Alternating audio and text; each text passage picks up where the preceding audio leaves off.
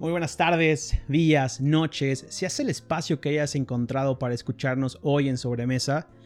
Esta es la Sobremesa con Pedro Medellín. El día de hoy vamos a hablar de un tema que a mí me llena de emoción. Es uno de mis series, mangas, animes favoritos. Su nombre es Samurai Champloo. Y hoy no puedo tener un mejor invitado que un amigo de vida. Su nombre es Jair Coronel. Jair Coronel, este es tu espacio, este es tu foro. Por favor, preséntate.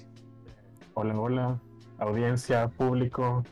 Este, bueno, esta es una primera experiencia para mí y pues soy Yair, soy un otaku de medio tiempo porque pues digo, mucha gente no mucha gente no se cuelga ese título con, con, honor porque pues eh, en, general no es algo que se da con, con mucha admiración pero también hay gente que sí se lo cuelga con demasiado honor, así que por eso hago la distinción de otaku de medio tiempo. y es que pues, cada vez más hay gente que, que bueno, el, paradigma que, tiene el, el, otaku, el anime, ha cambiado de un tiempo para acá, ¿no lo crees?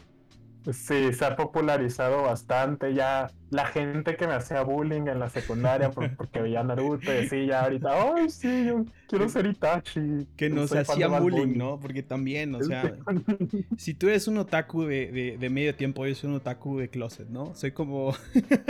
sí. y siempre lo he sido, de cierta manera, ¿no? Digo, todos crecimos viendo Dragon Ball, vimos algunos Naruto en Cartoon Network, que fue como nuestra primera encuentro con el anime así de tercer tipo. Y esa es mi, esa es mi historia, realmente. Y, honestamente, digo, tú eres de medio tiempo, yo soy un poco más casual, pero en el caso, en este caso y en algunos otros casos, me ha tocado descubrir el anime un poco más deep, un poco más rebuscado, y este es el caso con Samurai Champloo. Porque si ah, bien es un anime de principios de los años 2000, es, un anime que no todos lo conocen. Es decir, todos conocen Evangelion, todos conocen eh, Naruto, todos conocen incluso Demon Slayer o Shingeki no Kyojin para los, no mamadores, Attack on Titan, ¿no? sí, sí, este. Pero. Dime, dime, dime. Sí, que, está mejor el nombre Shingeki no Kyojin porque Attack on Titan es una mala traducción. Y pues a final de cuentas, bueno, las películas americanas o gringas las conocemos por sus nombres en inglés y muchas veces se nos olvidan los nombres este, al doblaje. Claro, em, totalmente. Te iba a decir, tienes muy buenas referencias, porque siempre, o sea, yo habiendo conocido tanto anime, yo lo que hago, lo que tiene el anime es que es un medio que se da por temporadas, como las películas, de hecho. Y, este, y año con año van saliendo nuevos animes que son prometedores. Algunos no terminan en nada, terminan siendo completa basura. Algunos terminan siendo bastante buenos. Incluso algunos los consideran obras maestras, que es un término que yo no me gusta mucho. Pero eh, habiendo platicado contigo, tienes muy buenas referencias. O, sea, ya sea que te lo, te lo recomienden o, este, o lo veas por pura curiosidad pues me has, me has platicado de Cowboy Bebop, Samurai Champloo y estos e-, Evangelion creo que ya lo viste igual. Evangelion sí, sí, sí, sí. Son animes muy aclamados. Son animes muy este, aclamados. respetados. Pero creo, creo que dentro de esa, digamos, de esos animes aclamados, parte de, de, de, lo positivo de que sean tan aclamados y sean tan mainstream en nuestra cultura occidental, tiende a opacar ciertas joyas escondidas. Y yo, yo defino a Samurai Champloo, incluso a Bebop, como joyas escondidas, ¿no? En este, en este transición que estamos haciendo de Occidente a Oriente. Porque si bien tiene una calidad muy, muy amplia, realmente nadie las conoce. Y es una de las razones por las cuales estamos aquí hablando de Samurai Champloo en esta ocasión. Y para no entretenernos más, háblanos, ¿no? Ya ir un poco acerca de, de, lo que es Samurai Champloo, con qué se come, ¿no? Bueno, este. Ah, te iba a hacer un, último comentario sobre eso. Creo que Cowboy Bebop es mucho más popular que Samurai Champloo. Totalmente. Este, pero la, ambas comparten el, mismo director y creo que no, la casa de animación no, es otra. Es otra, Pero tienen el mismo director y tienen como que el mismo estilo. Pero bueno, ahora sí, adentrándonos a lo que es este Samurai Champloo. Bueno, Samurai Champloo se estrenó en 2004 y la produjo el estudio Manglobe, que actualmente está, este, ¿cómo se dice?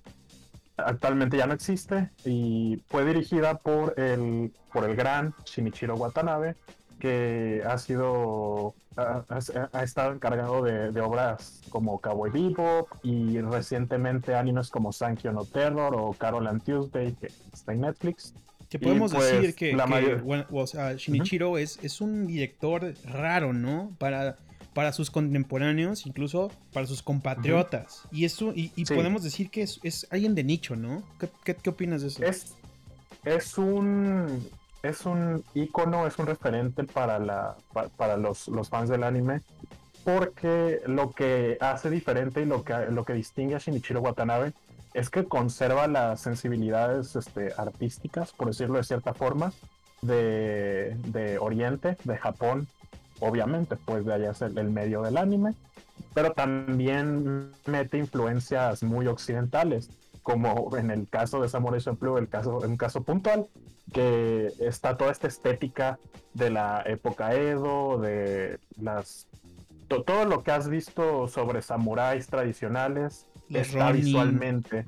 Pero por encima de esto tienes este rollo del hip hop, música callejera, rebeldía y contracultura que es algo muy, este, muy americano. Y muy llamativo, ¿no? Es algo muy llamativo porque es americano, pero como bien lo dices, combina la tradicionalidad de un Japón feudal, que básicamente es, eh, adelantando un poco, es realmente donde es el entorno de nuestra trama, de nuestros personajes, es un Japón feudal de los 1700. Y lo combina con, esa, eh, con, esa cultura americana, occidental, eh, burda, si quieres llamarlo. Y aquí es donde te pregunto, Champloo, Samurai Champloo, Champuru, ¿no? Es, es Champuru. Explica un poco eso. Es este, Champuru es una palabra de Okinawa, de la región de Okinawa, porque pues obviamente el japonés es un idioma que tiene sus dialectos también, como cualquier idioma. Este, y Champuru significa, eh, ya sea por ponerlo en términos este, domingueros, es como un merjurje, como una mezcla.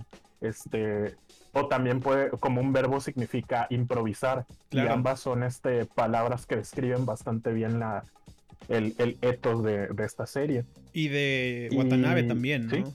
En general.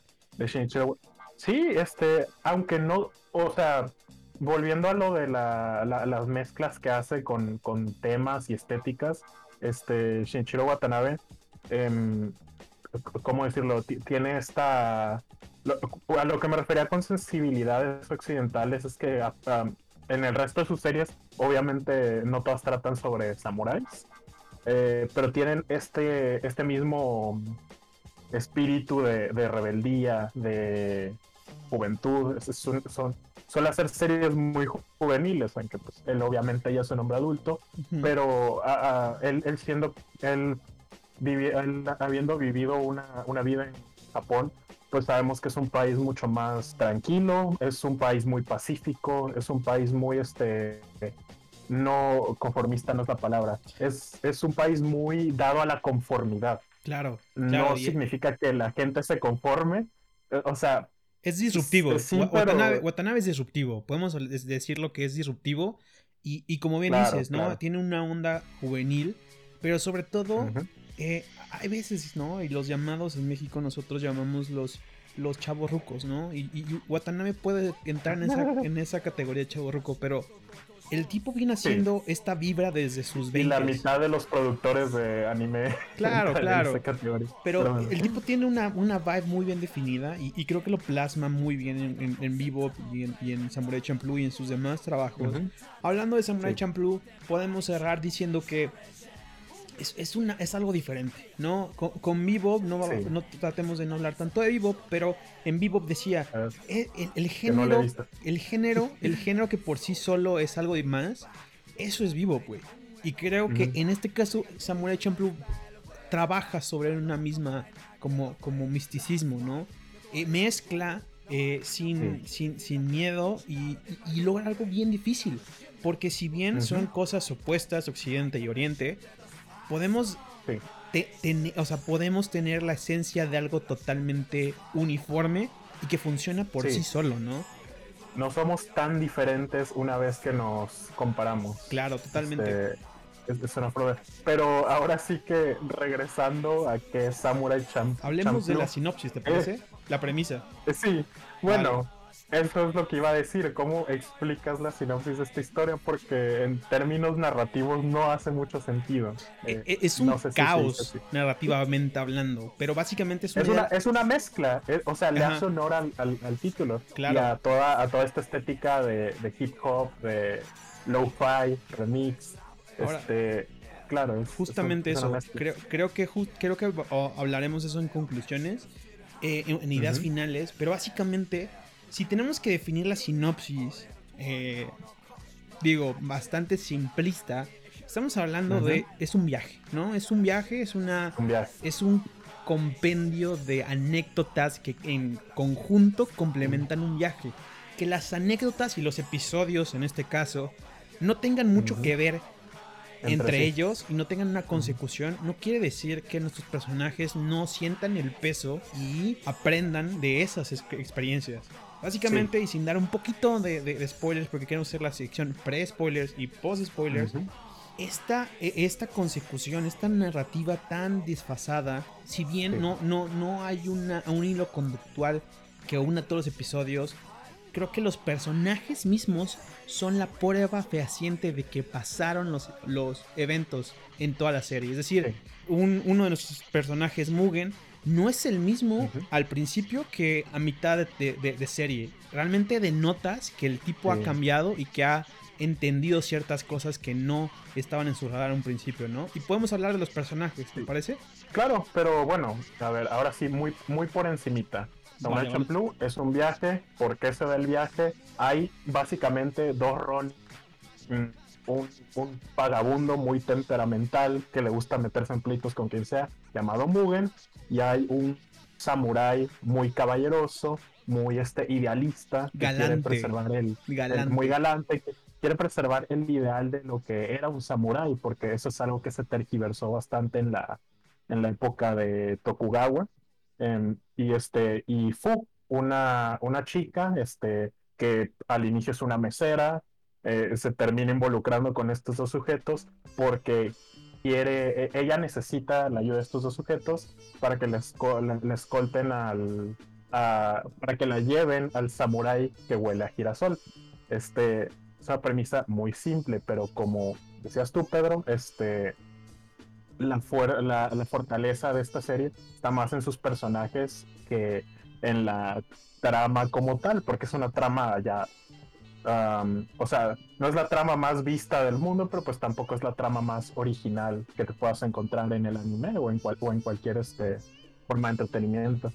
Sí, claro, y, eh, es eh, adrede, es una trama bastante abierta, es una trama bastante ambigua, porque nos deja mucho, y, como directora Watanabe le deja mucho espacio para hacer y deshacer con nuestros personajes y crear ambientes de, tensión o crear ambientes de puro ocio y de puro recreación para nuestros personajes. Una buena onda, claro, trip. Porque puedes pasar de un episodio súper, súper deep. O sea, incluso hay episodios dobles que se repiten alrededor de la serie. Episodios dobles. Arcos. Claro, arcos.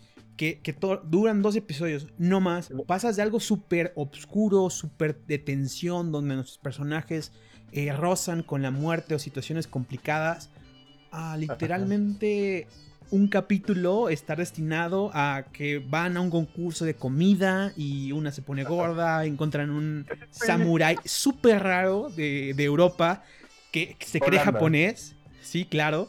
Y este. Eso, es un otaku. Es un otaku holandés. es un otaku de. Sí, no, no, no. Creo que es el personaje más. Creo que, creo que es el personaje más progresivo y más, o sea, a nuestra. a nuestro nivel de, sí, no, es, es, genial ese capítulo. Pero vamos a hablar de los capítulos favoritos después. Hablemos también de. Hablamos de tres personajes: Mugen, Jin y Fu. Ahora, nosotros, en, una previa que hicimos nosotros, nos denotamos algo bien interesante. Y es que, si bien la narrativa está vuelta loca, está de cabeza. Desmadre. hay hasta tres narradores en esta serie. Está el omnisciente, que va hablando y explicándonos qué está pasando. Está Eh, digo, sin dar spoilers, tenemos a un, a un este, detective que es, es, la cosa más cagada de la puta vida. O sea, e, es, cagadísimo. Y, siempre se equivoca con los datos históricos que da, eh, que es parte de la, de la comedia de, la serie.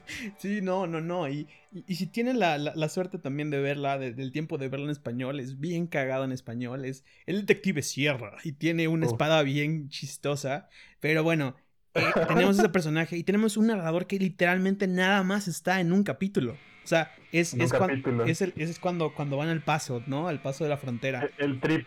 El, capítulo del trip. El trip es un capítulo, es una joya, ¿no? Porque también, esa es otra, esa es otra de Watanabe. Le gusta experimentar con drogas recreativas. En este podcast no hacemos alusión a ninguna de estas más que para explicar la serie. no promovemos el uso de ninguna de estas. Pero Watanabe sí. Watanabe sí. Y le da, o sea, vuelo a la imaginación. Y es fabuloso verlo. Es fabuloso eh, eh, ese tipo de capítulos. pero... sí. Claramente, claramente. ¿Qué ibas a decir? Eso? Ah, sí, que por cierto, este, bueno, dato, dato Taku Nerd que nadie pidió. Ese capítulo, o sea, la serie en general, los 26 capítulos son supervisados por Shinichiro Watanabe, pero hay ciertos capítulos que eh, se les dio como el timón de, la, de ese capítulo a otros directores. En ese capítulo en concreto lo dirigió un sujeto llamado Hiroyuki Imaishi. Eh, quizás no te suena mucho el nombre, pero el tipo trabajó en, en anime muy este, exitosos como lo fueron Gurren Lagan y Kill oh. Kill muchos años más adelante. lo que tiene este director, ¿vale? Gurren Lagan es una joya también. Uf, ah, hay que hablar un Podemos hablar de, Gurren Lagan alguna vez, pero sí, no nos desviamos, háblame, háblame. Sí, sí, sí, Hiroyuki Maishi es conocido por ser este muy, muy loco visualmente eh, en su dirección.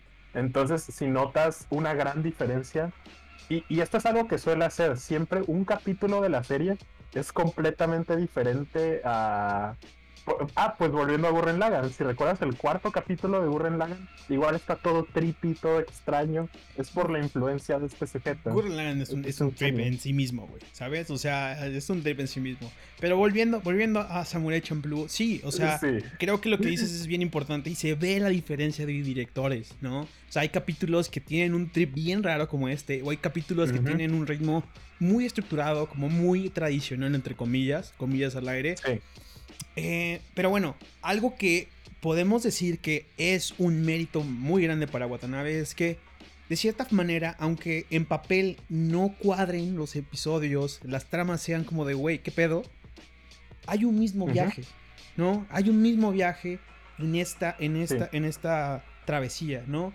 Todos los personajes involucrados, incluso los narradores, aportan algo pero más allá de ello, el mismo viaje aporta diferentes cosas a sus personalidades, a sus arcos, a su experiencia y a su trama, que es algo que al final de la serie queda muy claro, ¿no? Nuestros personajes son personas distintas, son personas con experiencias totalmente, backgrounds totalmente distintos, pero sobre todo son esencias distintas, ¿no?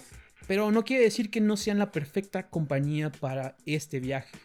Y es algo que deja muy bien, eh, muy bien eh, delimitado la serie, ¿no? Creo que podemos eh, ir cerrando con esta parte, no spoilers. Ya ir, una vez hablando de esto, vamos a hablar un poco más metidos en el asunto, más spoilery, pero vamos a hablar mucho más puntual de, las, de, los episodios y las cosas y de los personajes. Pero, ¿por qué le dirías a nuestros escuchas que vean Samurai Champloo? ¿Cuáles son, o sea, tu top de, cosas que nos pone sobre la mesa para ver esta, esta anime? Pues, mira, básicamente, este, esta es una pregunta muy, este... Es una pregunta que se debate en muchos otakus que quieren inducir a sus amigos al, maravilloso mundo del anime, que es la, ¿cuáles son tus tres mejores animes? Este, y cuáles recomendarías a alguien que nunca ha visto anime.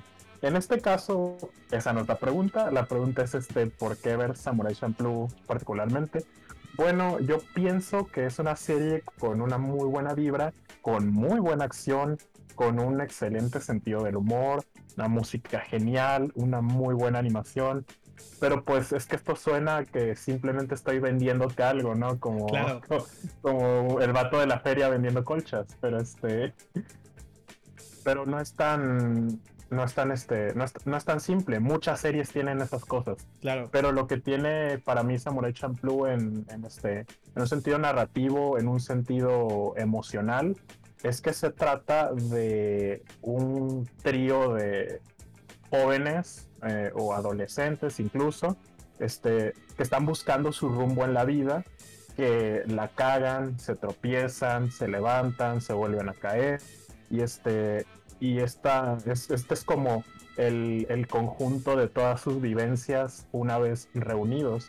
Se trata también de encontrar precisamente esa, esa unión y este y aunque esa unión no es para toda la vida, en, el efecto que deja en ti esa unión que llamamos muy este eh, me estoy poniendo muy este muy sentimental lo que llamamos este amistad eh, esa unión se queda contigo para siempre aunque no vuelvas a ver a, esas personas totalmente y este ese es un mensaje muy bonito que que deja la serie dentro de toda su violencia su humor crudo, todos sus chistes sexuales.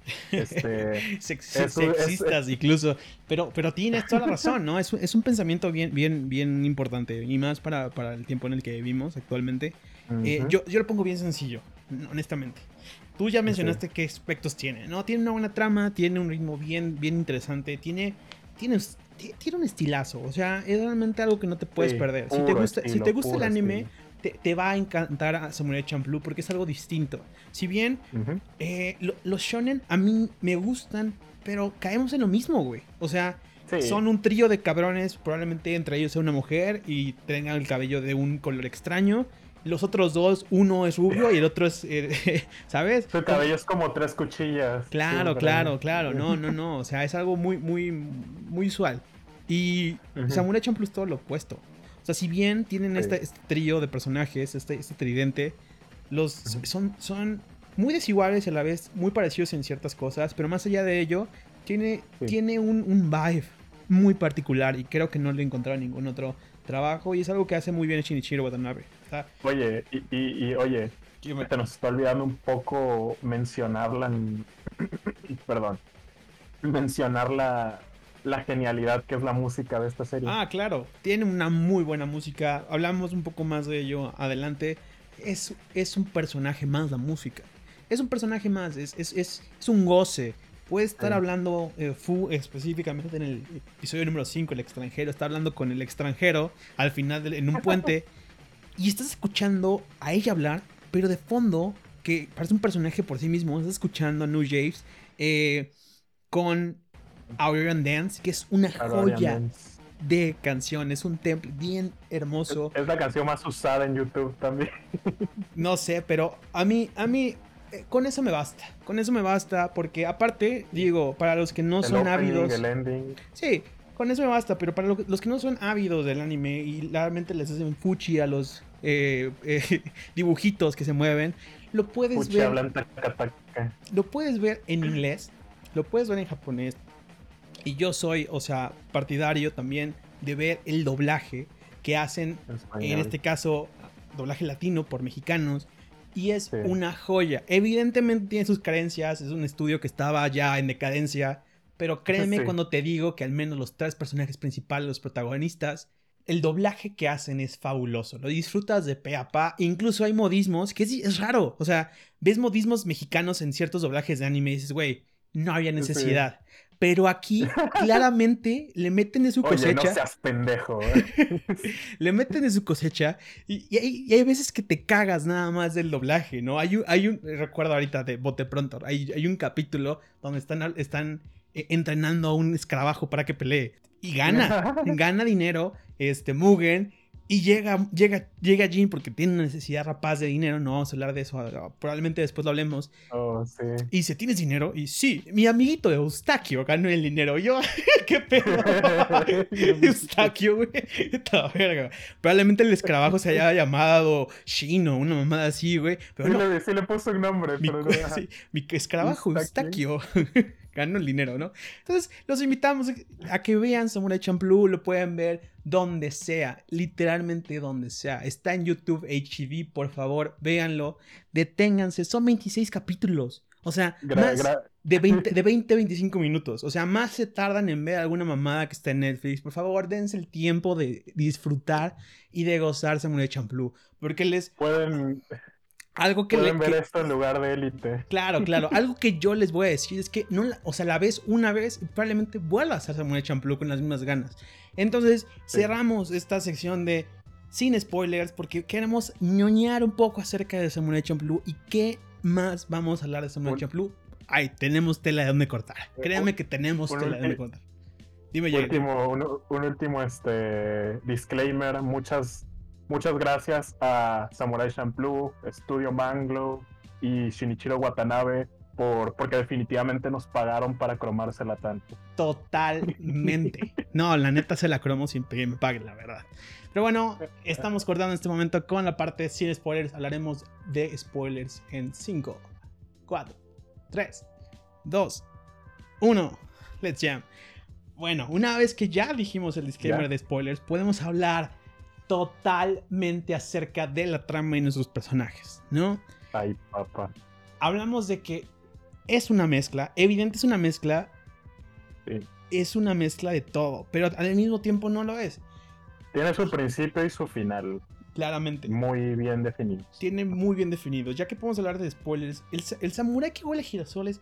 Cuando escuché esto, ¿qué, qué mamada es esto, güey? ¿No? Qué chingados. Qué chingados. Estuve investigando. Hay páginas que dicen que si tiene olor el girasol. Hay gente que dice que de plano no huele a nada y es un poco difícil de creer químicamente hablando porque pues todo tiene un olor o al menos la mayoría de las cosas. Pero lo que la conclusión es que no tiene ningún olor particular como otras flores. Claro, pero estamos de acuerdo que no vas a ir oliendo a los samuráis que te vayas encontrando, güey, ¿sabes? Eh, eh, es una alegoría a lo que es el significado de la vida.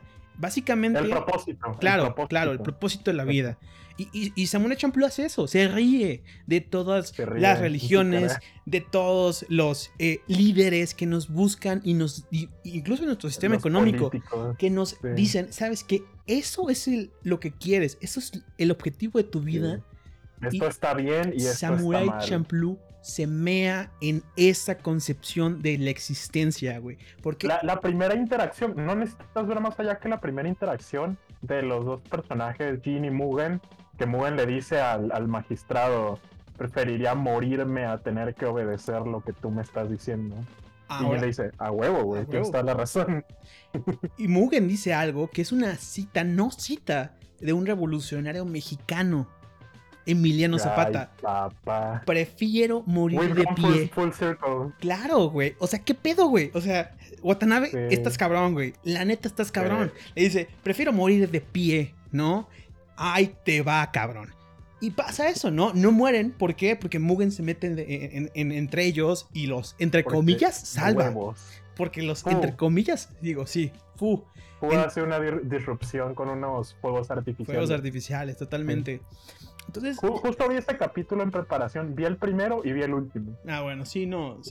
Digo, hay una diferencia muy cabrón en esos capítulos. Sí. En los personajes, como ya bien hablamos. Y justamente quiero hacer un paréntesis en eso y quiero hablar de los personajes en sí. Ah, en el previo que hicimos, hablamos de Mugen primeramente. Y hablamos de Mugen y dije, güey, ¿cómo describes a Mugen? Y Jair me dice, sencillo, del opening. O sea, sale, sale, sale y justamente atrás, en el de background, está un gallo. Y dice, Jair, es un gallo de pelea, ¿no? Es un gallo de pelea. Sí. o sea, es un gallo de pelea. O sea, poco cerebro, mucho músculo, mucho estilo, mucho... Mucha ira. Mucha ira, ¿no? De entrada de, nuestro personaje, ¿no?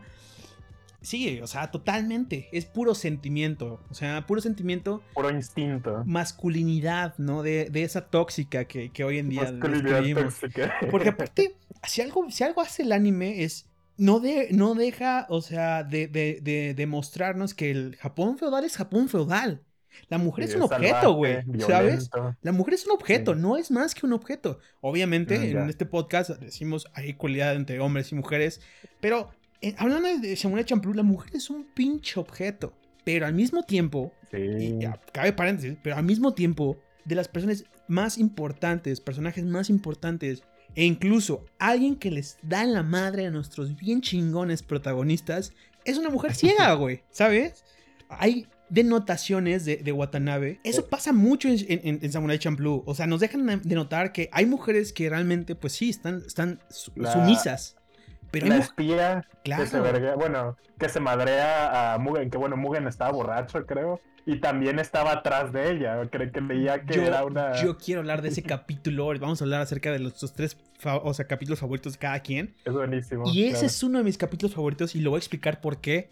También, la espía, la espía, güey, o sea, tiene un sexy vibe que, uff, uff. Sí, sí, pero, sí, es pero el personaje más sexy. Sí, sí. De la historia. Sin problema alguno. Entonces, bueno, hablemos, volvamos a, nuestro personaje Mugen. Em, Mugen, hablemos que es un, al principio de la serie, es un personaje que no tiene honor. Te va a navajear por centavos. Es un Brian. Es un Brian, o sea, un Brian del Japón feudal, muy cabrón. Pero si nos vamos y, vamos un poco a entrarnos en, el final, en el narco final, Mugen es un personaje que tiene muchas historias entre, pero hay dos que lo definen claramente, ¿no? El reencuentro con Mugen, que son dos capítulos donde se encuentran sus amigos de la infancia y lo traicionan. eso, es una serie de capítulos. Por segunda vez. Sí, por segunda vez. Pero más grave aún, porque la única persona de ellos, de, los amigos de su vida anterior, que no lo había traicionado y no lo iba a traicionar porque te deja entrever que sí lo amaba, es esta chica, ¿no? Su amiga de la infancia, que al final lo traiciona y Mugen... Es falso eso, no le, lo amaba. Le da la más sabrosa venganza de la serie. Y es que lo que ella quería, si, nos damos cuenta, es de que quería alguien que la cuidara del mundo eh, adverso que la rodeaba.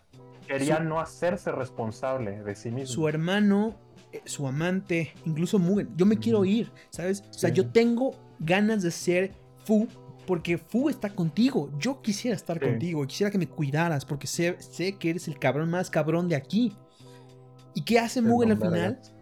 La venganza perfecta. La deja en este mundo hostil sola. Sin un centavo. Lo más probable es que haya terminado en un burdel lo más probable es que también haya, muerto después. A Samurai Champloo no le importa. Puede ser, puede ser. No le importa. No le importa. La narrativa. La narrativa dice, sabes que no me interesa. Pero bueno, lo que hablamos es de Mugen y cómo afecta a Mugen, ¿sabes? O sea, después de eso, Mugen no debería ser alguien que confíe en la gente que lo rodea. Porque es la gente con la que nació, se crió. Y aún así llega al capítulo final y da su vida. Ah, da su vida, Mugen porque Fu llegue al samurái que vuela girasoles. Dice, adelántate, haz como quieras. Aquí está mi espada, libérala, ¿no? La libera y, da su vida por ella. Y volviendo a la, chica esta que era amiga de la infancia de Mugen, em, lo, mi interpretación de eso es que como dices tú, quizás sentí algo de envidia por Fu, pero lo cierto es que Fu tomó la iniciativa ella misma. Y eso es algo que definitivamente tanto Jin como Mugen pueden respetar, porque ella tomó, como dices tú, este no es un mundo bueno para las mujeres, el Japón feudal. Y ella tomó la iniciativa de hacer un viaje de estado a estado, creo que estaban en diferentes extremos del Japón. Totalmente. Eh, a donde iban.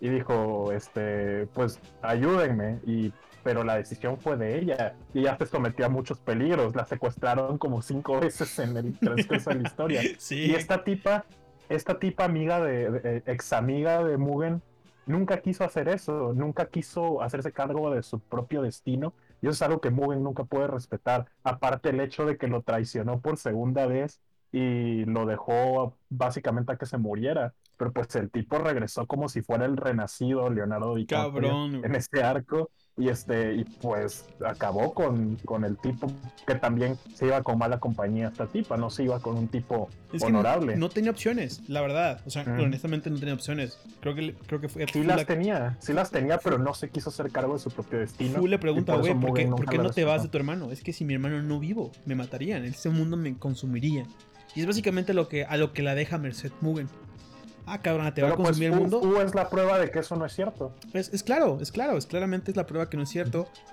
entre comillas. porque ah, nos toca ver gente que realmente no tiene de otra y probablemente no sea su, decisión. Caso ejemplar, oh, el, piso, que también vamos a hablar de eso, evidentemente, porque cabe en nuestro top 3, evidentemente, yo creo. ¿Estás eh, hablando del capítulo de Jean y la prostituta? Sí, apuestas y galantería. Ay, es un capítulo de pe a pa. Y hablando de ese, o sea, por, por encimita, en ese capítulo te das cuenta que la mujer no tenía de otra. O sea, la única opción que tenía era o hacerse, o sea, prostituta en un burdel, o la, otra opción que Jean le, le, quita de la mesa y es el suicidio. Porque justamente se conocen cuando ella se iba a suicidar. Entonces, sí nos toca ver diferentes realidades. O sea, muy heavy, es muy, triste ese capítulo. Es muy triste, güey, porque ella se entrega, no le queda de otra y su esposo la, la traiciona. Pero volviendo un poco a lo que es Mugen, Mugen llega a ser honorable en su pelea final. Es honorable y es irónico porque es el personaje deshonorable, entre comillas. Y ahorita vamos a cerrar esa idea, pero Mugen es, una persona distinta. Probablemente sea el mismo alapastroso, el mismo vulgar, el mismo hombre que busca boobies en mujeres como si fueran vacas. Pero sí, termina siendo, termina siendo un hombre honorable en su pelea final. Y sobre todo. Quieres decir que es un hombre de cultura. Mantiene, su palabra con, con Fu. Entonces, e, ese ha sido a grandes rasgos Mugen. Hablemos de Jin. Platícame de Jin. Jin es probablemente mi personaje favorito.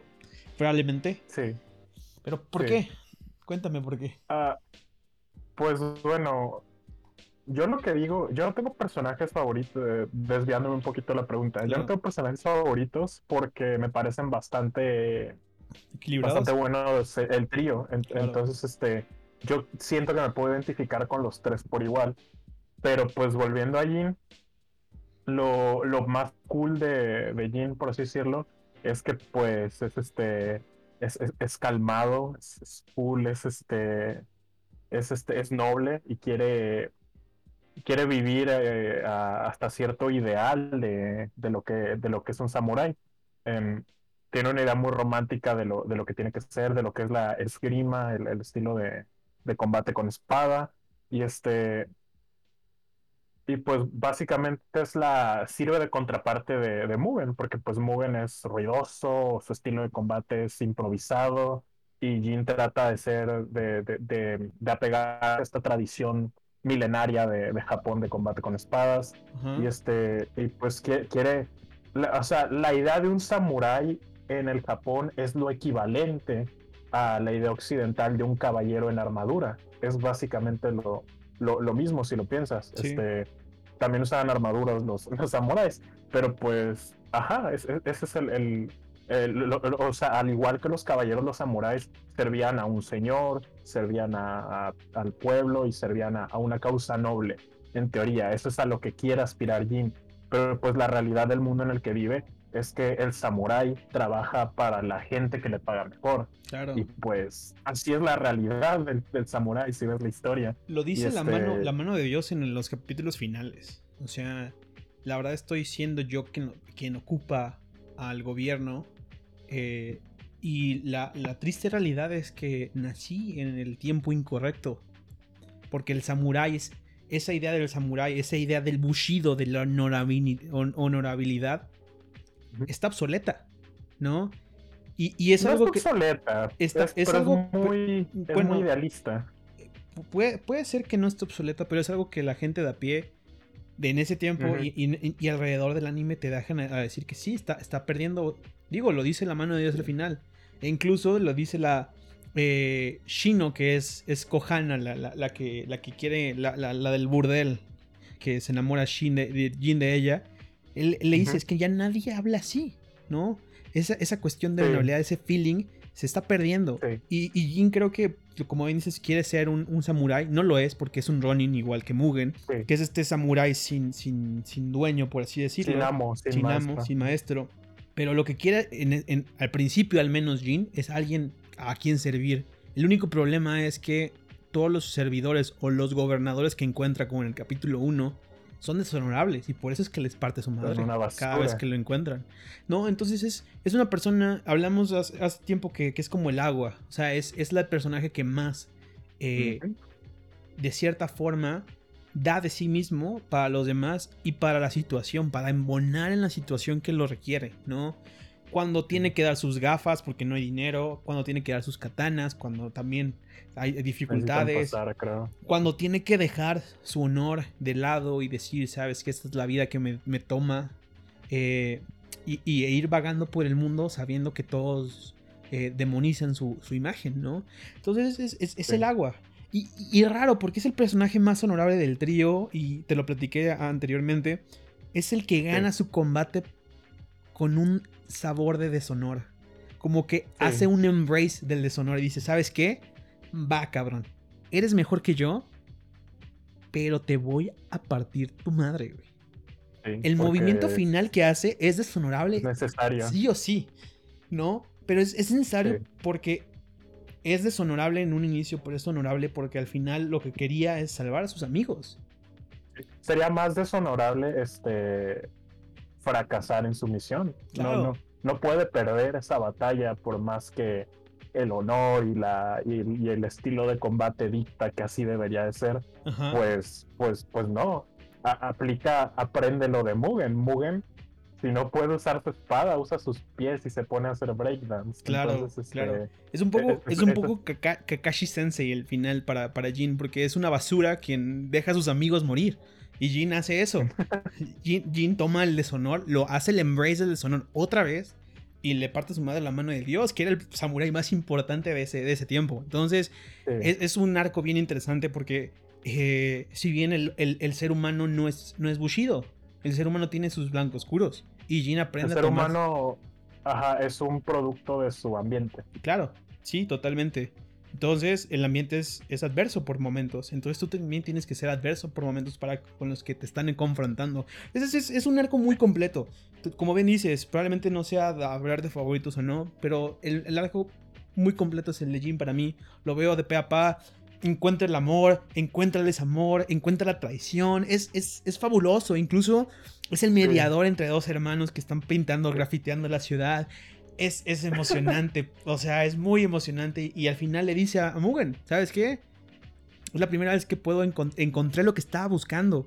Porque eso sí pasa. Eso, eso tiene un, cierre bien interesante. Jin, Jin estaba de perdido en un running. Pero al final encuentra lo que estaba buscando y era eso. Era sentirse con amigos.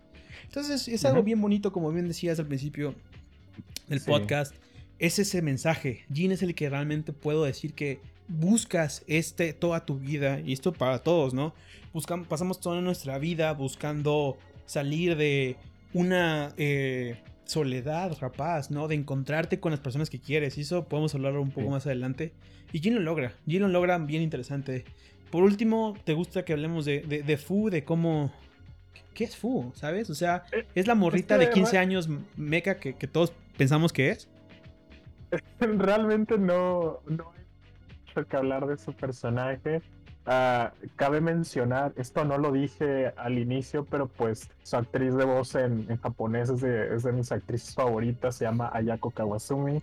Este, perdón, tenía que, mencionarlo. Tranquilo, porque igual hace, hace varios de mis personajes favoritos. Y este, y esa es la razón por la que no lo terminé de ver en, en español latino. Vi algunos capítulos, pero terminé viendo la mayoría de la serie en japonés. Este, pues, es este, pues te digo, quizás su mayor cualidad es el este, es, es el valor, el coraje que, que, que, le requiere hacer este viaje por, por Japón para encontrar a, a, su padre. Que bueno, ya estamos en spoilers.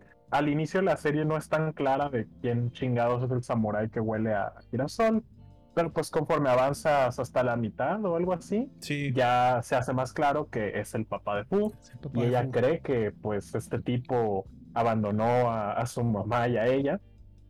Y este, y pues mucho, bueno, ya al final de la serie te revelan realmente la, razón por qué, de, por qué tuvo que, dejarlas. Y este, y es bastante triste. El tipo, este, ¿cómo se llama? La mano de Dios, el samurái. La mano de Dios. Em, lo, mata, mata, a su papá y pero al menos le da la, oportunidad de decirle unas últimas palabras y es, realmente triste lo, por lo que pasa a ella, pero te, digo, volviendo al desarrollo de personajes, no es solo Gina el que se lleva este aprendizaje, sino que Fu sufre bastante. si, lo, si lo piensas, sufre demasiado y al final sale con la misma cabeza en alto que Ginny Mugen. O sea, dice, pues, oye, tengo estos amigos que hice en el, en el viaje y pues ya nos vamos cada quien por, nuestro rumbo, pero estos amigos siguen conmigo. Claro. Y volviendo a, esta idea romántica que tenemos de la amistad, la soledad, em, el antídoto para la soledad realmente em, no es la amistad, sino simplemente, o sea, puede ser la amistad, pero puede ser también la familia, puede ser este esas personas que conocemos a lo largo de nuestro viaje personal. Y si luego no las volvemos a ver, pues van a seguir con nosotros. Totalmente. No sé, una frase, un chiste, una experiencia, algo que hayas vivido con esas personas, ahí se queda contigo para siempre. Y aunque estés aislado, no te vas a sentir solo. Es correcto. eso es, lo bonito de la, del cierre de, esta historia. Totalmente, son, son cuestiones totalmente distintas. O sea, la soledad y la, el estar aislado son conceptos distintos y nos deja entrever eh, eh Samuel Champloo en general esa idea, ¿no? Entonces, yo, yo de Fu poco más agrego, realmente creo que hice la pregunta, ¿realmente es una niña meca? Sí y no.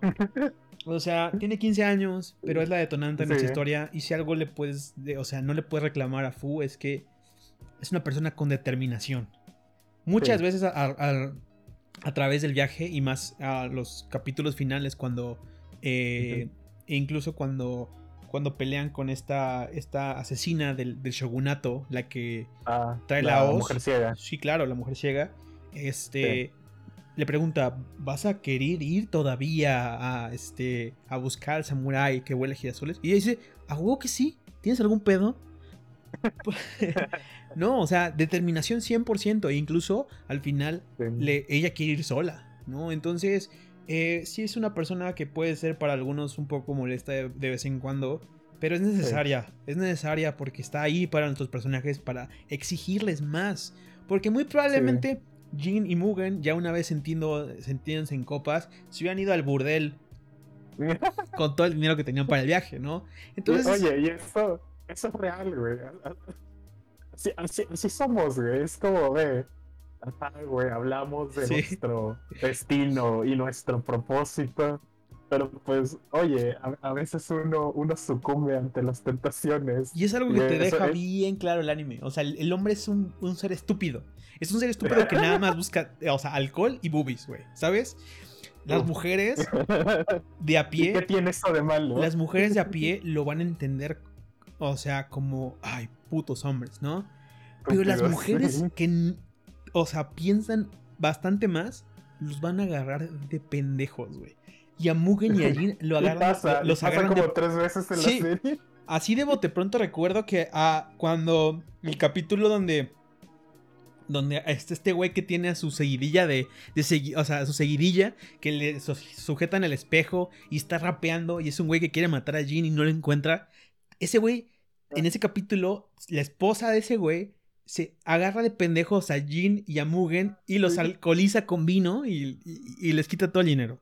Esa es una ocasión. Ocasión número dos, o sea, es evidentemente el capítulo donde, donde a Mugen lo ocupan, o sea, literalmente lo ocupan como espada, güey, literalmente.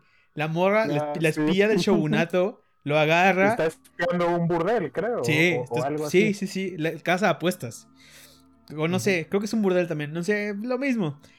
Y por cierto, esto es algo de lo que no se habla mucho, pero a lo largo de la historia, en cualquier parte del mundo, los mejores espías han sido mujeres. Claro. Y esa no es la excepción en Japón. Las Kunoichi es la, el equivalente femenino de, del ninja.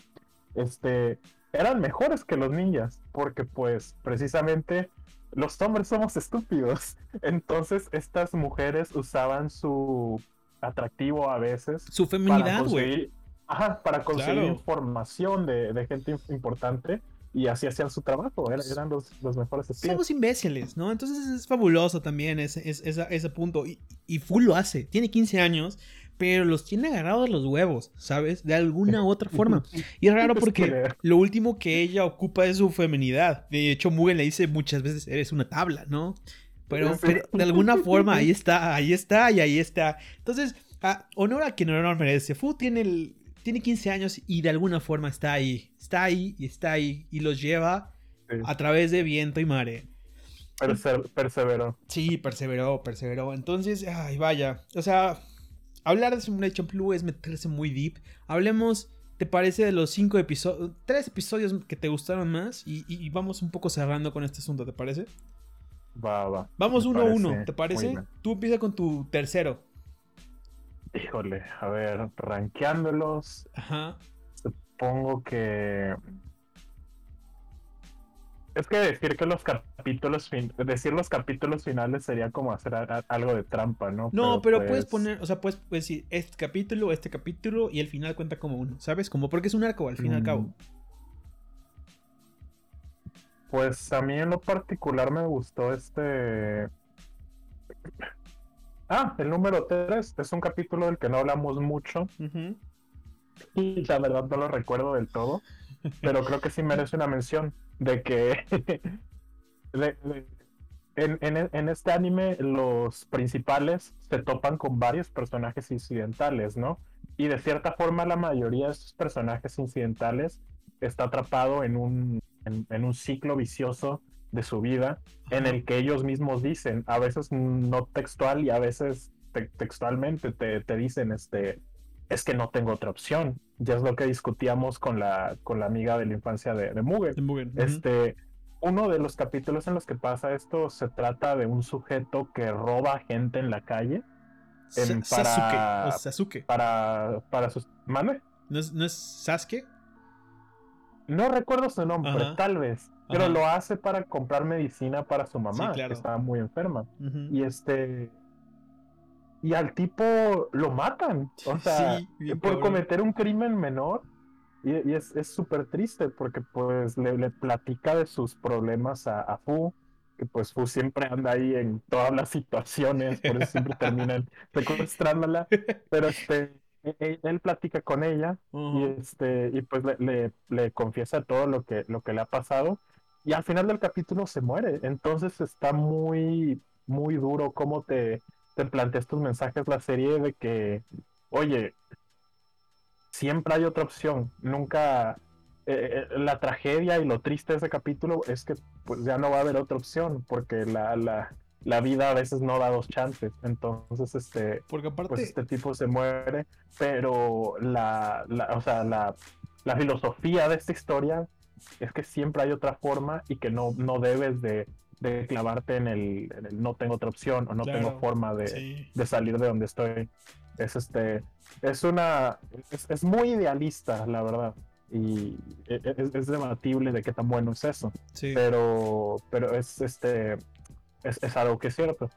Claro, totalmente. No, no, no. Y, ese capítulo es, te rompe el corazón porque aparte te, da el espacio para que Fu hable con la mamá antes y después de que muere. Y es, ¡ay! es terrible porque aparte la mamá queda desamparada. Literalmente, si él estaba, dio su vida porque tuviera las medicinas, pues una vez que la dio, la mamá quedó igual o peor, o, mucho peor. Porque ahora no hay nadie que le ayude. Entonces, evidentemente, incomparablemente, la mamá va a morir, ¿no? Incluso de tristeza.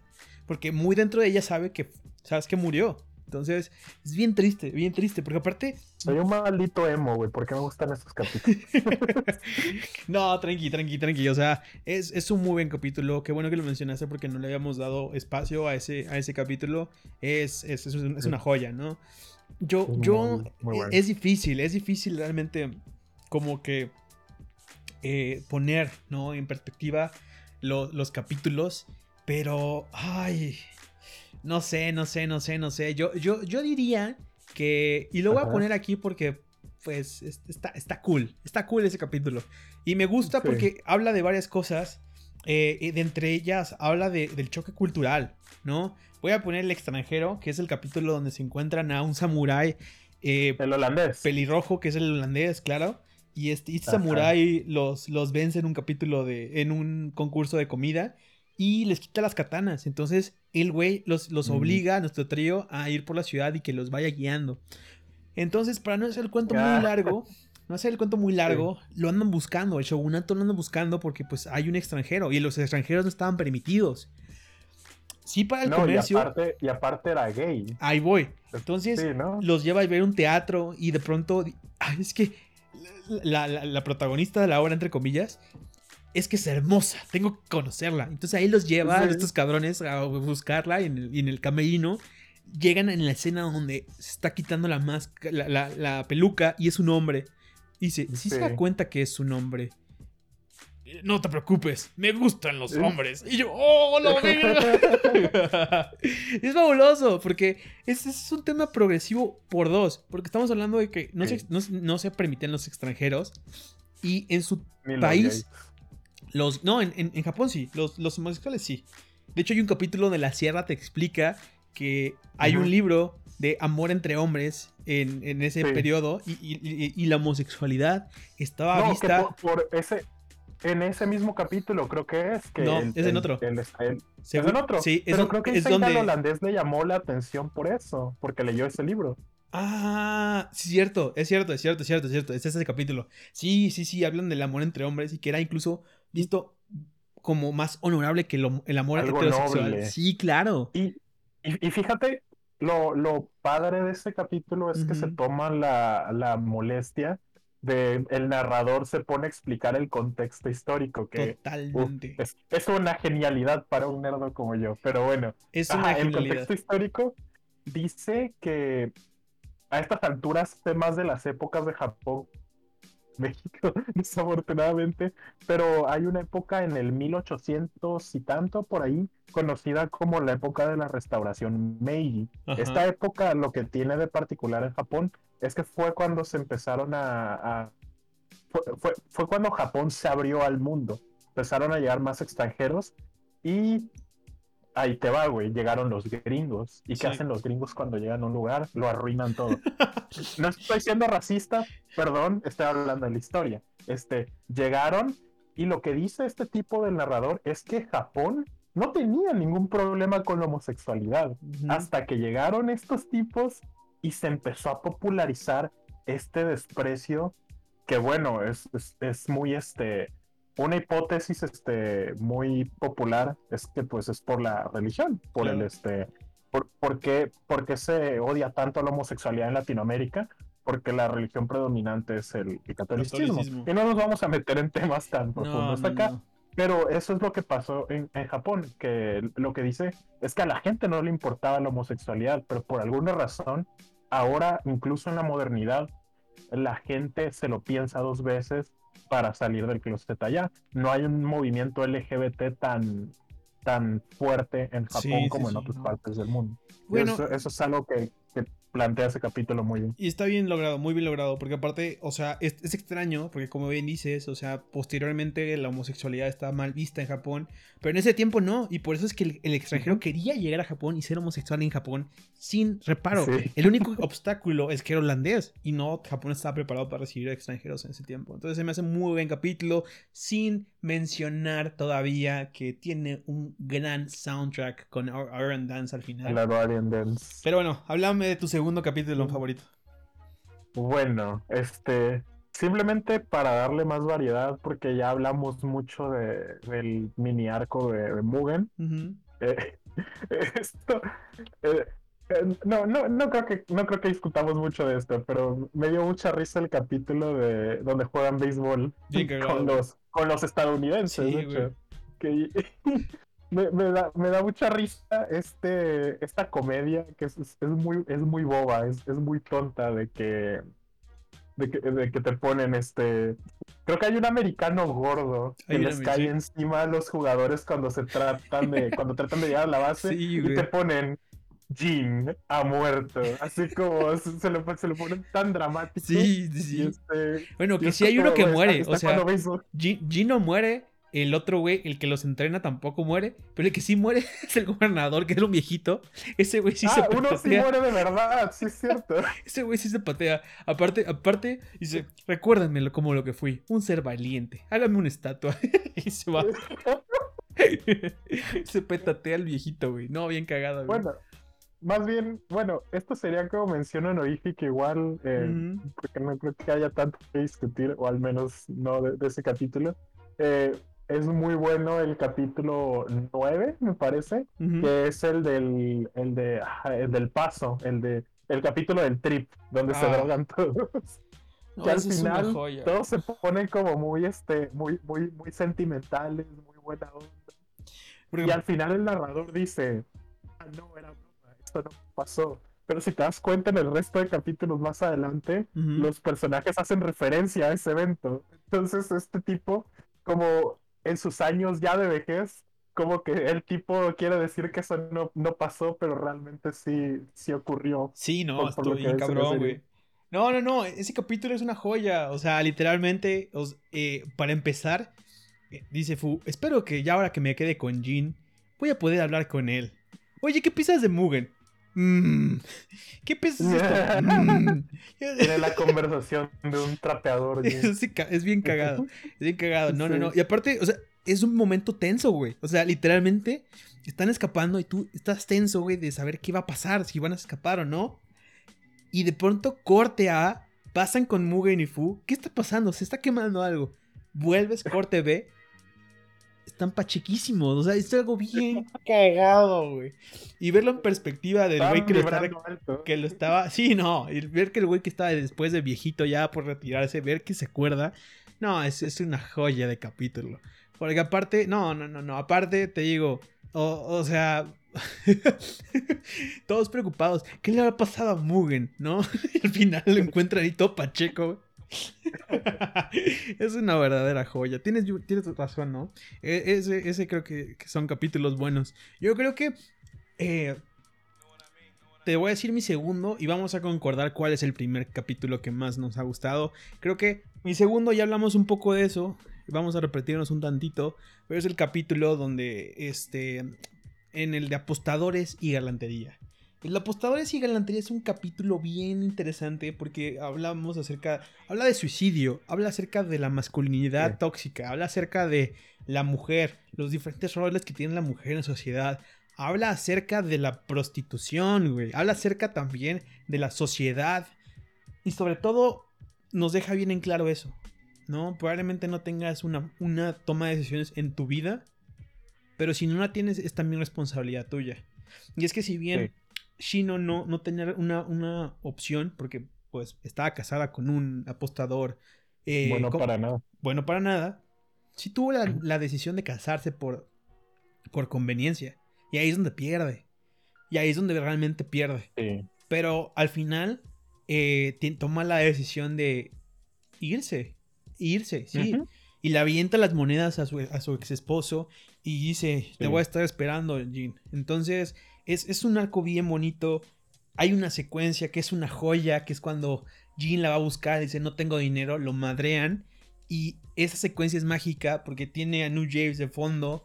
Jean está todo hecho mierda, yendo de regreso sin dinero, de o sea, o sea sin, sin, esperanza, mientras está haciendo cortes. amigos, tiene a sus homies. Mientras está haciendo cortes de la mujer teniendo sexo por dinero con otro güey bien gordo y feo. E, es, es, es, es una obra de arte. Es una obra de arte, sin mencionar que por otro lado tenemos a, a, a Fu, Fu cuestionándose eh, el, por qué Jin se va y por qué Jin se está escapando con otra mujer. Y Mugen con su amiguito Eustaquio apostando en guerra de, en, batallas de escarabajos. Eustaquio se lleva, se lleva el premio a la mejor mascota. Y, y, es que no hemos hablado de la mascota de Fu, que es irrelevante, güey. O sea, literalmente. Sí, no van a aparecer, aparece en el capítulo 1 como que a un animador o a un director de la, de la serie se le hizo tierno, güey, una ardillita. Y sale como por la mitad de la serie y luego ya te olvidas. y los últimos capítulos. Yo pensé que iba a ser como tipo Momo en la leyenda de Anne, güey. Pero no, güey, es irrelevante. Eustaquio es más relevante, güey. Al menos les gana dinero, güey. Eustaquio es, el mejor personaje. Porque aparte Eustaquio tiene su arco dentro del capítulo, güey. Eustaquio es un perdedor, güey. Es un perdedor. es bueno para nada, güey. Es el Rocky de los escarabajos. aparte, güey. O sea, es un perdedor. Lo, le parten su madre, se lo lleva a Mugen, güey. Mugen le pone la piedra no, no jala, güey. Entabla una conversación con Fu, güey. Y ya acaba la conversación con Fu, güey. Y ese güey está que está como, como. Es una pluma esta piedra, güey. Es una pluma, güey. Corte A, güey. Eustaquio rompe madres y les gana oro, güey. No mamás, oro, güey. No, no, no, no, no.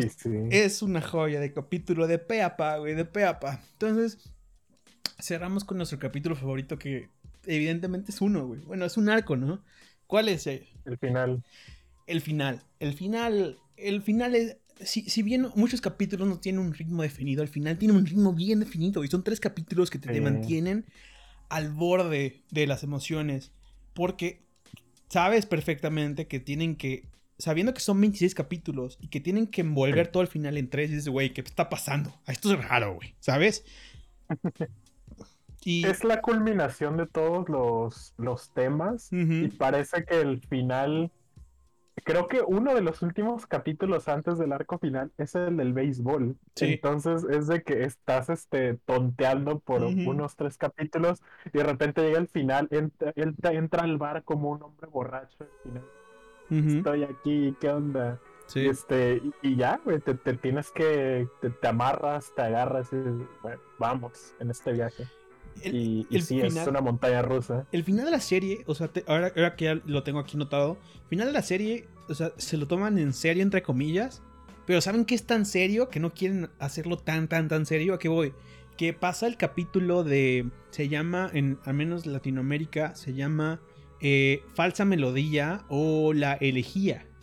Que es el capítulo donde es la asesina y es un arco de dos capítulos que es bien tenso y que piensas que a Jin le dieron la madre y una vez que Mugen la confronta le dan la madre y le puede dar en la madre otra vez, pero no se la da, le perdona la vida porque su hijo ya estaba muerto. Va al capítulo mm. de los hongos ah, y de los zombies y va al capítulo del béisbol como para que digas, güey, no está tan cabrón esto, güey. y de ahí te sueltan tres capítulos donde estás tensión, tensión, tan tras tensión, güey.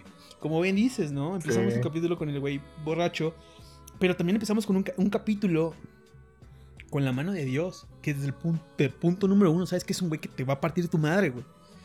me da risa que dices eso, yo siempre pienso en mi Dieguito Maradona. Perdón. No, güey. Dieguito Maradona, ¿no? No, no, no, bien, interesante. No, bien, bien, cabrón. La verdad es que, este...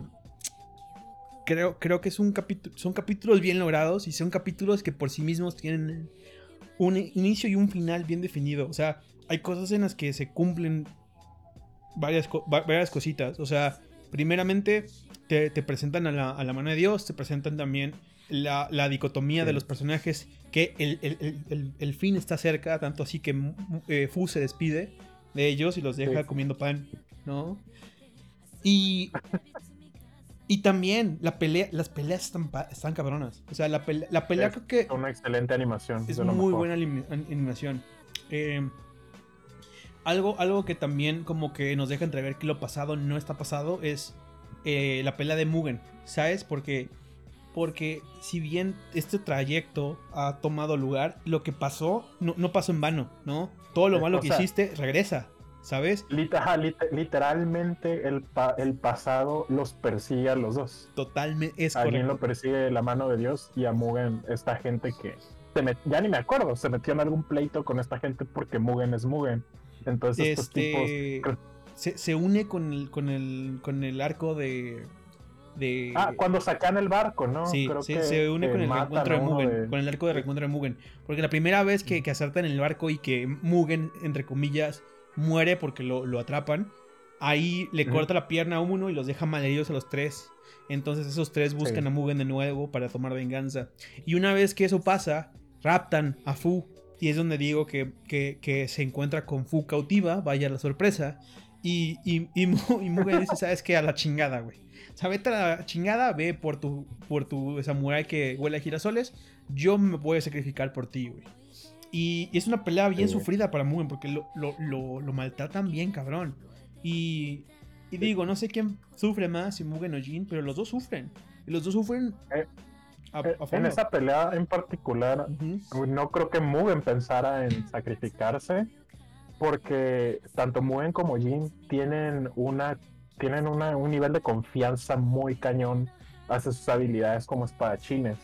Lo que pasa en la pelea de Mugen es que él no se esperaba estas tácticas eh, tramposas de, sus enemigos. O sea, todo lo que, lo que, lo que él hace de, de, luchar suciamente también se torna en contra de él, porque pues eh, primero toman un rehén, o sea, para, para empezar el tipo al final se pone a luchar con una, con una cadena, o sea, simplemente para tener un, rango que, que Mugen no puede igualar con su, con no sé Si te diste cuenta, pero...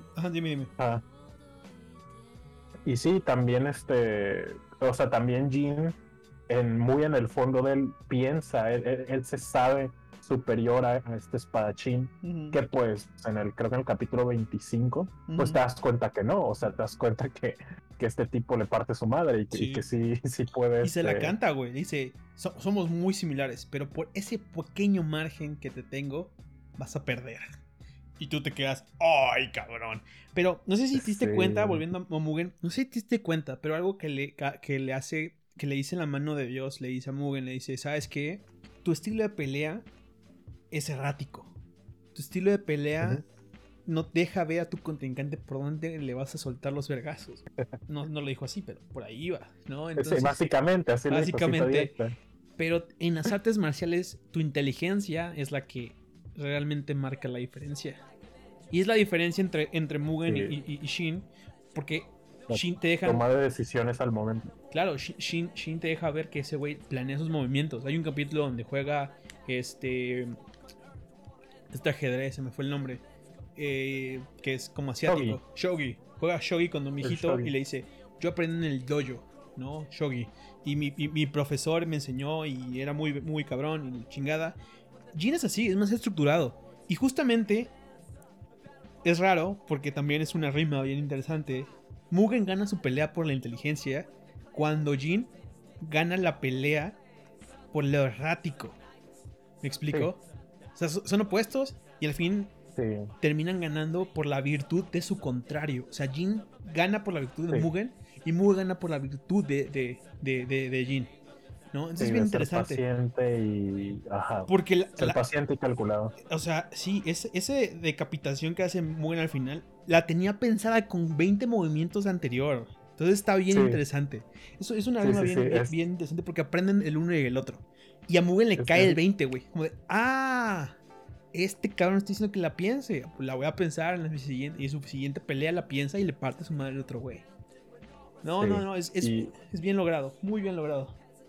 También la, ¿cómo se dice?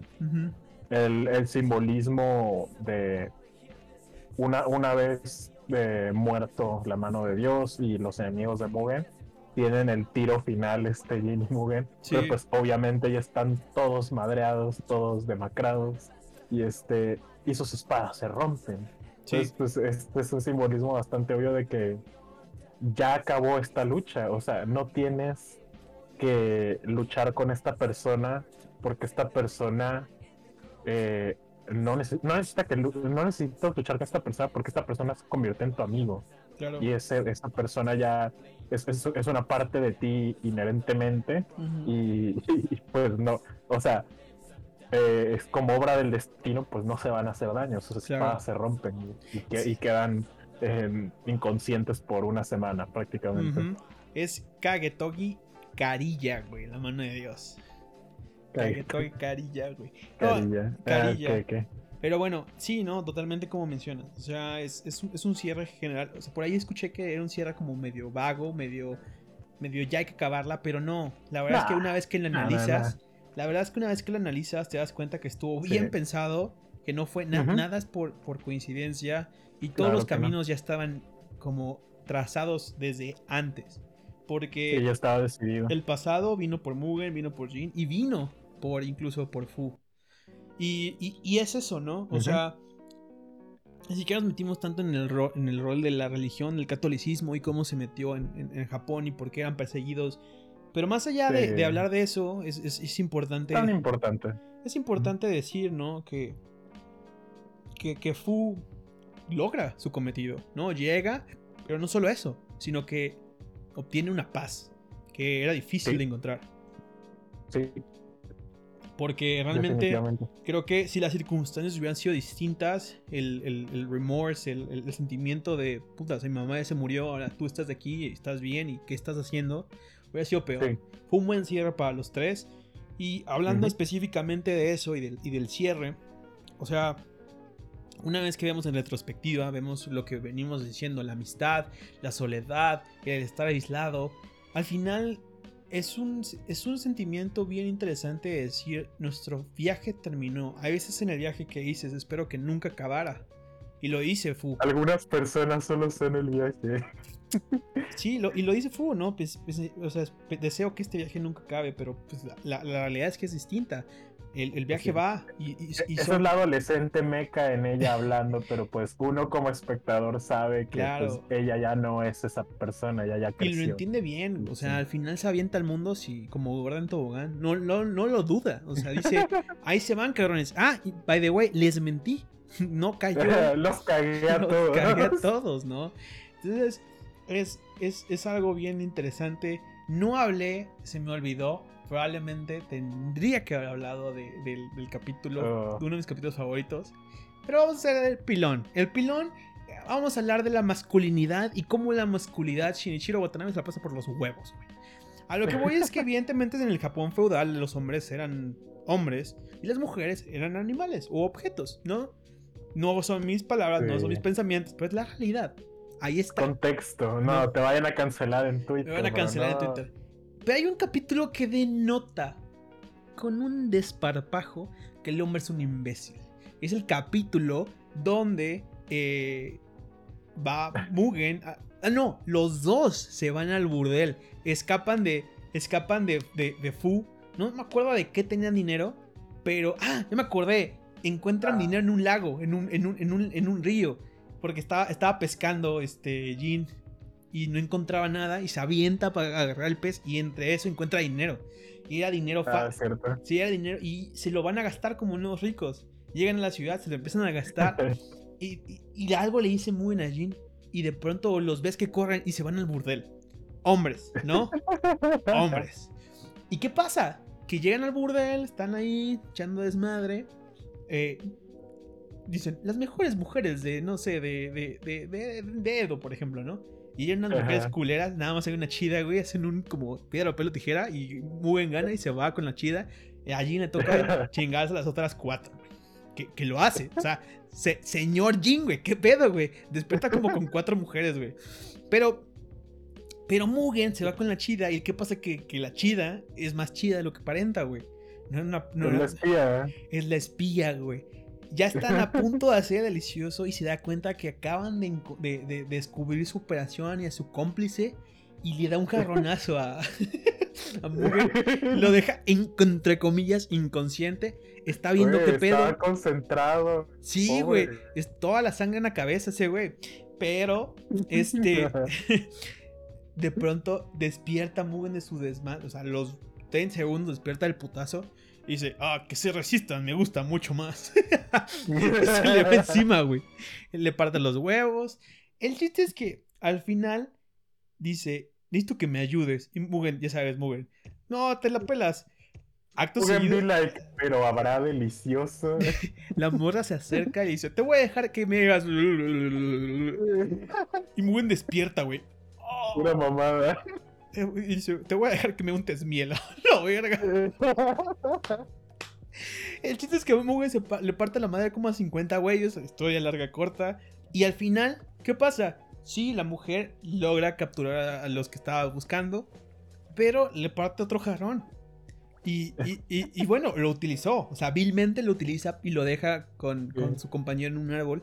Ahí deja a Mugen y se va. Y hablando con su compañero al final le dice: pues no sé, la verdad, yo creo que va a estar bien. Pero bueno, es el hombre con el que me voy a casar. Y su compañero, güey, el policía, como de, qué verga, güey. Oye, oye, tranquilo, viejo, ¿no?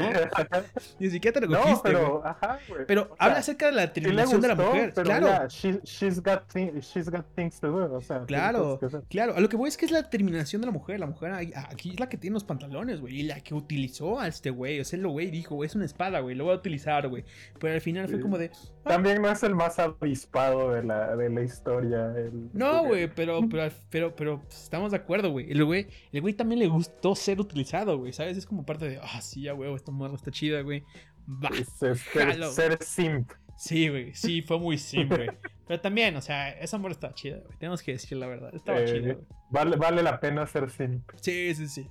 Pero bueno, un poco, digo, hablamos un poco de New James, hablamos también del arte. El arte es, una joya. Hay un capítulo donde es una recopilación de, de qué han hecho hasta ese punto. Y acerca de, de la. El recap. Del hedonismo. Hablan acerca del hedonismo, güey. Como el, la sierra interrumpe acerca del hedonismo y en, el Japón y cómo esta cuestión de hipersexualización ya estaba en Japón hace 300 años. Y nada más fue el, occidentalismo que, que vino a ser todos unos. este ahora sí que golpearnos de pecho y así como conservadores, pero realmente las cuestiones ahí estaban, güey, sí, puritanos, güey.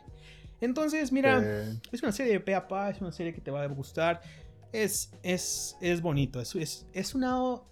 ¿No te gusta el término? ¿Es una, obra, ¿Es una obra de arte, una obra maestra o es una joyita? Mira, mi opinión sobre lo de obra maestra es que yo creo que... ¿Cómo era la frase? Eh, beauty o en este caso art is on the eye of the beholder. O sea, ¿qué quiere decir? Que si para ti es una obra maestra, está bien, güey. Este, no sé, si Élite es una obra maestra para ti, está bien, güey. Pero generalmente no me gusta usarlo porque, o sea, ¿qué, ¿qué es lo que te da autoridad para llamarle obra maestra? Algo, este, no sé, siento que tiene demasiado bagaje innecesario. Pero pues, o sea, no le voy a decir a la gente qué hacer. Si le quieres decir obra maestra algo, está bien, güey. O sea, para mí, es que yo no llamo obra maestra a nada, supongo. Supongo que soy tibio en ese sentido. Podemos decir que es una pues, joya, cierta. O sea, es una joya, es un, es un must see, I don't know, but, ¿sabes qué? Te lo recomiendo, güey. Y lo recomendamos a, sí, sin, sin reparo, la verdad. Disfruta. Samurai Champloo es una cosa muy disfrutable. Es una serie que puedes volver varias veces en tiempo en, en, between. Y, realmente es un mensaje bonito, güey. ¿Sabes? Es, es difícil encontrarlo hoy en día. O encuentras como los desmadres, encuentras a Marvel, encuentras la. Como la hiperbolicidad, por así decirlo, o encuentras el mensaje bonito. Aquí lo tienes de todo, ¿sabes? Para mí, güey, opinión impopular, Marvel es simplemente anime aceptado por el mainstream. Así te lo digo. Bueno, podemos, podemos decir que sí. Es irrelevante. Es irrelevante. Al final, al cabo, es, es, un producto muy, muy, ah, muy mainstream, ¿no? Y no decimos que, que lo mainstream sea malo. Pero nos estamos conformando hasta cierto punto con historias, mismas historias, ¿sabes? O sea, literalmente, eh, si hay algo que, que puedo yo remarcar aquí es que Watanabe no, no, no, tiene pelos en la lengua. Las cosas que él siente las, las transmite. O sea, y, sí. y, hablamos con la cuestión de la feminidad, ¿no? O sea, la situación aquí es, esto es lo que fue, esto es como yo lo concebí, esto, esto es lo que te vas a comer, güey. ¿Te gusta? Chido. ¿No te gusta? Pues, sorry, bro. Pero es eso, es, es algo muy auténtico. Es algo muy auténtico por, por su parte y es disfrutable. Es una joya, es una joya para mí. Eh, poco más puedo decir, creo que hablamos mucho de, todo esto. Yo espero que la gente lo, pueda, si no ver todo, que al menos le despertemos un poco la, las ganas de ver un capítulo, la curiosidad. Y bueno, ¿no? Este, estaremos viendo qué piensan acerca de Samurai Champloo previamente. Como un, un último comentario, Pedro, este, pues, ajá, o sea, realmente hablamos del mainstream y todo esto, y aunque esto suene muy vago, eh, lo bonito del anime y por qué la gente ve anime es porque buscas historias diferentes.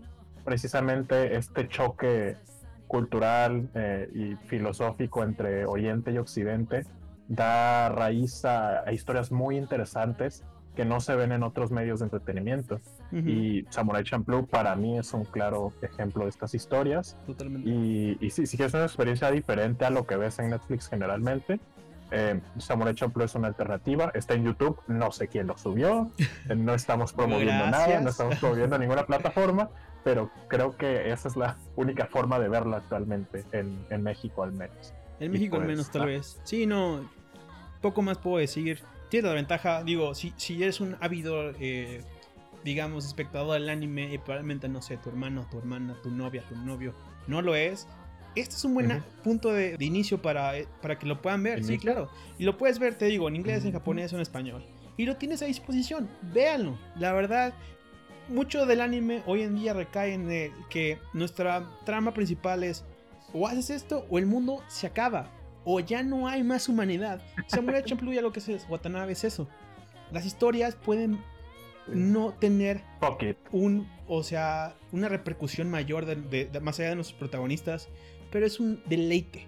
Y eso es Samurai Champloo. Visual, o sea, auditivamente, incluso el arte, el arte que tiene detrás es una joya. Entonces, los invitamos. Ha sido un placer para mí compartir este, este espacio contigo, Yair. Te agradezco mucho. Espero que hayas tenido un buen, una buena Muchas gracias, Pedro. Experiencia aquí. Entonces, los estaremos viendo, escuchando aquí otra vez en Sobremesa con Pedro Medellín. Jair, muchísimas gracias. Buenas noches, tardes, días a todos. Que estén bien. Bye.